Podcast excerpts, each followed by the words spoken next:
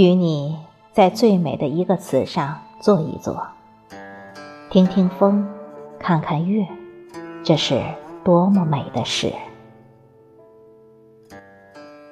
也许太诗意了，于日常与朴素人间显得过于飘渺；也许又是因为明知皆是俗人一个，所以此生欠着彼此一份诗斋。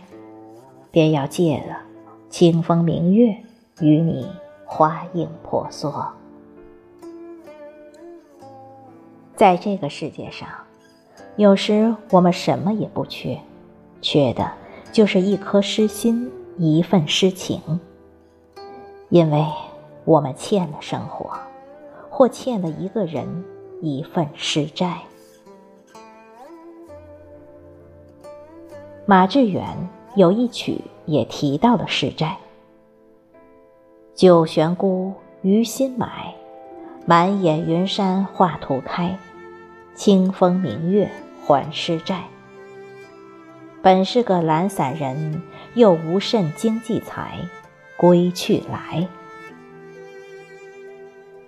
酒与鱼刚买好，见到的是云山画图，一派隐逸之趣。”俗世里过着，心头还想着诗斋，这样的人，生命永远绽放着潋滟的光。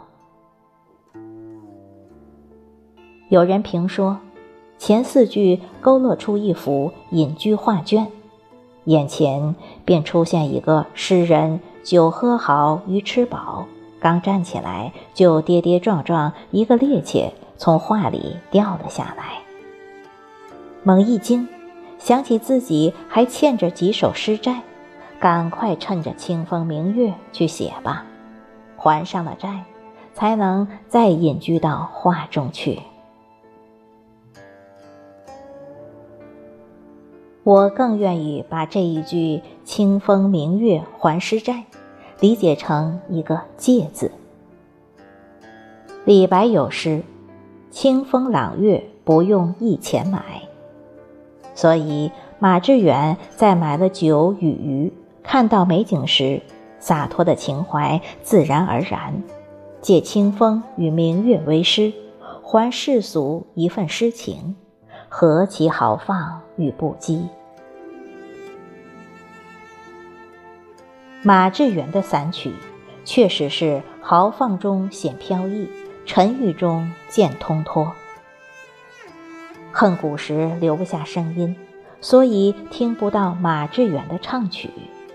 若这时能听得这一曲，耳朵该是怎样的享受？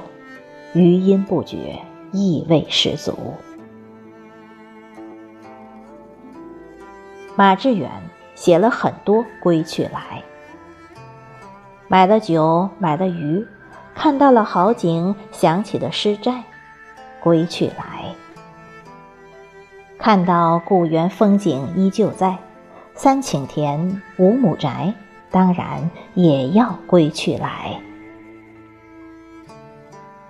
我总觉得，一个人眼前有千条路，必须有一条是通到内心的。归于内心的人，才能看得见万物迷人，才能看花写诗。我一直也愿意做这样一个走向自己内心的人。也许是为了看看清风绕满的花枝，走一走白云搭起的石阶；也许是为了一页某人留在心中的诗稿。走向内心，因为我欠了自己，欠了世间一份诗债。为还一份诗债，我把墨研老了，把流水碾成万古琴，甚至把落花铺在信笺上，把月光洒满窗前。我准备好了一万首美丽的诗，安排他们在一盏茶里低眉，在长长的岁月里，某一朵悄悄开了，又悄悄落了的花上微笑。我会用一个诗人深情的诗行告诉自己：从春天开始，你要再次出发，爱上沿途的美，也爱上沿途的厄运，爱烟火里的温暖人间，也爱尘世里的薄凉。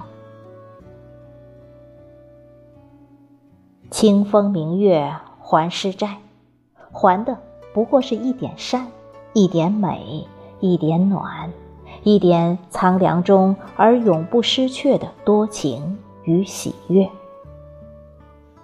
那些诗债，让生命的笔尖静了，静生幽，幽生高洁。如此，也终于明白，美的诗在纸上。也在眼睛里。青山是诗，幽月是诗，微风细草又是诗。木兰坠露，秋菊落英，白云抱溪时，清风吹花影，哪个不是诗？